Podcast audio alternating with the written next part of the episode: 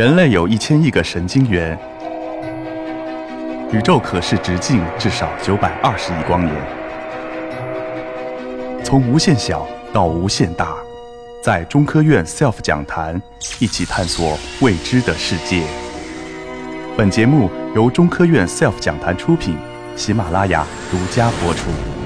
首先感谢主持人的介绍，也感谢组织者的邀请。我叫乔宇，来自中国科学院深圳先进技术研究院。今天我想跟大家分享的是给机器装上慧眼，看懂世界。我们都有这样的一个经历：当我们去看一个几个月的宝宝的时候，宝宝会情不自主地盯着我们，甚至冲我们笑一笑。为什么呢？其实研究发现，即使几个月的孩子，他都具备识别人脸、判别人脸的能力。那么我们再看一幅照片，当我们看到这样美丽湖光山色的时候，可能情不自禁地去感叹自然的壮美，心旷神怡，心情大好。那再看一张好像没有趣味的图片，我不知道大家能不能从这张图片中看出来点什么？有没有人看出来呢？那我给大家一点提示，现在你知道了吗？这里面是不是好像有一条狗？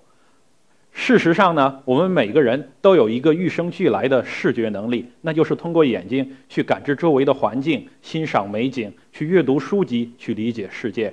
眼睛和后面的视觉系统，事实上是我们人类最为复杂的也最为重要的器官之一。我们人类百分之七十的信息来自于眼睛，我们的眼底有上亿个神经元的细胞用于感知、进行光电作用。那么在我们人脑中涉及视觉信息处理的细胞达到数百亿。我研究的目的就是像计算机、像人一样，能够去看懂世界、去理解世界。计算机视觉事实上是人工智能的核心领域之一，也被认为是推动当前社会发展、经济进步的重要革命性技术。它的应应用领域非常广泛，包括人脸识别、自动驾驶、安防监控、工业检测、医学影像、照片美化等等。为什么我们会关注计算机视觉技术呢？事实上，人类社会现在正在进入视觉信息的大数据时代。我想大家都很熟悉，我们会日常用微信。事实上，在微信上每天上传的图片、分享的视频都达到数十亿次。那同样，另外一个很大的视觉信息来源是监控摄像头。据估计，在我们国家已经安装了一点超过一点七亿个摄像头，每分每秒都要有大量数据的产生。目前，我们的系统已经可以很好的采集，因为摄像头很便宜了，一个摄像监控摄像头几百块钱，装在手机上的千万的摄像头大概只要几个美元。很好的存储，即使一个手机，我们也可以存储几千张甚至上万张照片。那对于传输来讲，我们现在用 5G 网络，大家都知道，4G 网络都可以很好的看这个实时的看视频、看世界杯。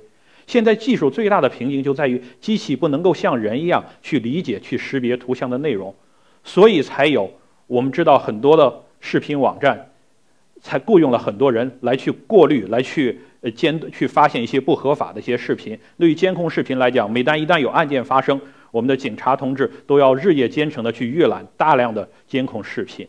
那所以在这个背景下面呢，利用计算机视觉技术，让计算机能够理解图片，能够识别视频，就显得尤为重要。正在是在这个背景下呢，谭铁牛院士也是我们科学院的前副院长提出，图像视频大数据是人工智能的突破口，是信息产业的增长点。很多人都问了，理解图片视频有什么难的？我们家小孩都可以做得很好。下面我就想通过一个三岁的小孩就可以做好的例子，跟大家分享一下为什么让计算机理解图片非常难。这个任务就是识别猫，给张图片，我们判断这张图片中有没有猫。我们知道猫有各种类型的猫，有白猫、灰猫、黑猫。猫可能站着、趴着、躺着，有些猫要跳，各种各样可爱的动作。那么，同样可能还不止一只猫，这些猫之间是不是还有一些遮挡，有一些交互？对于很多，我看有我们有很多小朋友，他们是不是更多更倾向于把这些也归为猫？那对计算机来讲，一张猫的图片是什么呢？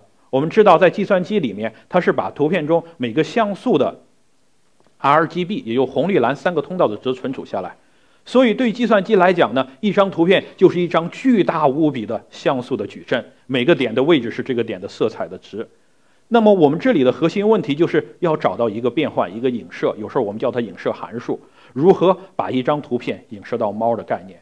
这里的挑战就在于我们输入的维度很高很高，可能上千万维。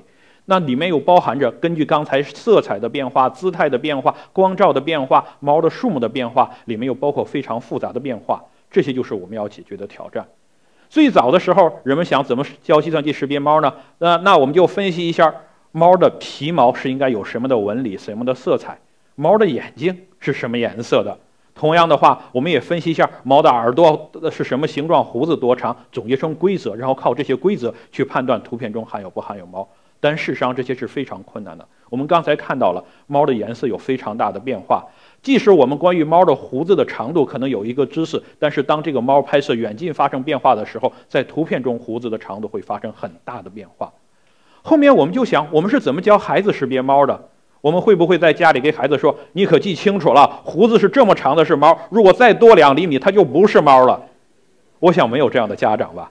事实上，我们就是给猫给孩子看了很多猫的照片，就让孩子去理解了，去熟悉了猫的概念。后面我们就把这个方法呢，也推广到让机器去学习猫的概念上，这就叫机器学习的方法。我们会收集非常大量的关于一个物体，比如这里是关于猫的照片，然后我们把这些猫的照片放到计算机里面，用机器学习、用统计学习或者用深度学习的模型，让它来不断的分析、去理解这些图片，然后识别猫的概念。真的有人这么做了。在二零一二年的时候，谷歌很兴奋地宣布，他们发布了一个能够识别猫的一个呃计算机的算法。他们怎么做呢？他们从 YouTube 上收集了一千万张图片，然后用了一万六千个 CPU 的核，其实真的是蛮有钱的。然后呢，他们让这一万六千个核反反复复地看着一千万张图像，然后看了一个星期的时间，我估计光电费都花了不少。然后他们就很兴奋地宣布说：“好。”我们的计算机能够识别猫了。这里左边我就给出的是它判断是猫的例子。其实您要仔细看的时候，就会发现它里面还是有些错误的。右边呢是这些图片的平均照片，确实大部分都挺像猫，也是猫的照片。当然，作为一个计算机视觉的研究者，我所要做的绝对不是识别猫这么感觉。我们知道，在图像中有各种各样的物体，有人、有车、有建筑物、有人造物体、有自然界的物体、有动物、有植物，这些都是我们识别的要对象。同样的话呢，对于计算机视觉来讲，我们还要应付的一个很大的挑战，就是对象中包括非常复杂的变化。这种变化可能来自于光照，也可以呢来自于姿态，也可以来自于其他各种各样的形变的因素。还有一点呢，我们知道图像、视频数据量很大，内容很丰富，这样就要求我们系统具有非常高的处理效率。这些就构成了我们作为一个技术者所要研究的挑战。我经常用这幅图来比喻我们的任务。在这座山的顶峰是我们的目标，就是我们建立和人类匹配甚至超过人类的超级视觉能力。我的目的就是爬这座山，但是很遗憾的是，在很长的时间，比如在2011年，我当时的感觉我只能在山脚到处找，就像牛顿说的：“我是不是在海边能够找到一些漂亮的贝壳一样？”我感觉我离山顶非常之远。在那时候，我们只能通过一些方法，很很局部、很微弱的推动技术的进步。那时候我跟我的学生讲，我说我们做计算机视觉的研究是非常安全的，当然这个安全可能有一定褒义词的部分，就是说我们这个研究有可能在我的有生之年这些问题都不会得到有用的解决，所以我们只用今年提一个百分点，下面我再招一个博士生再提高两个百分点，就这样做下去直到我退休。但想想总是有点寂寞。事实上，后面情况发生了很大的变化。一个重大的变化就是以卷积神经网络为代表的深度学习的方法引入到计算机视觉。我们终于找到了一条能够快速爬这座山的爬山道。于是乎，大家可以看到，在计算机世界中，很多技术取得了日新月异的进步。在一些任务，像人脸识别、像物体识别，计算机的能力在特定数据库上甚至可以超越人。当我们爬到这儿的时候，我其实越发的意识到，这座山后正后面的部分可能更难爬。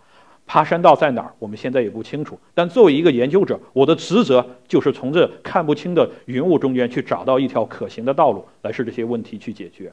那么下面我就分享我们在这中间有一个工作，就是人脸识别和人脸检测。这个技术大家也很熟悉了，对吧？我们现在可以通过人刷脸进行支付，去解锁手机，呃，甚至我们通过海关的时候也会用到人脸识别的一些程序来判断是不是你本人。这里面呢，事实上大概可以分成两个任务。一个任务呢是叫人脸比对，人脸比对的任务是什么呢？就是像这里我所给出的，就是我给你两张照片，判断是不是同一个人。另外一个任务呢又叫人脸这个鉴别或者叫人脸识别，就是我给一张照片，你去判断很多张照片中间哪张照片和这个照片是同一个人的。很显然，第一个任务更容易嘛，一比一，随便猜百分之五十。如果第二个任务我给您照片中是一千张，你随便猜是一千分之一。那如果我给您整个上海有两千万人口，对吧？公安那边大家照片应该都有，那随便猜有两千万分之一。那一般来讲，人脸识别是一个什么流程呢？我们时常给一张照片，会先把人脸这个区域找出来，这个工作叫做人脸检测，就发现人脸。找到人脸之后呢，我们会通过一些计算机的算法，通过一些计算机的模型，比如深度学习的模型，去发现这些照片中跟人脸相关最有鉴别性的特征。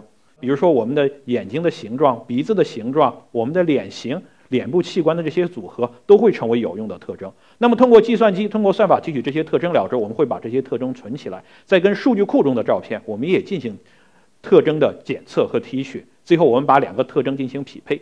比较像的，我们就认为他是他是同一个人；不像的话，就认为他不是同一个人。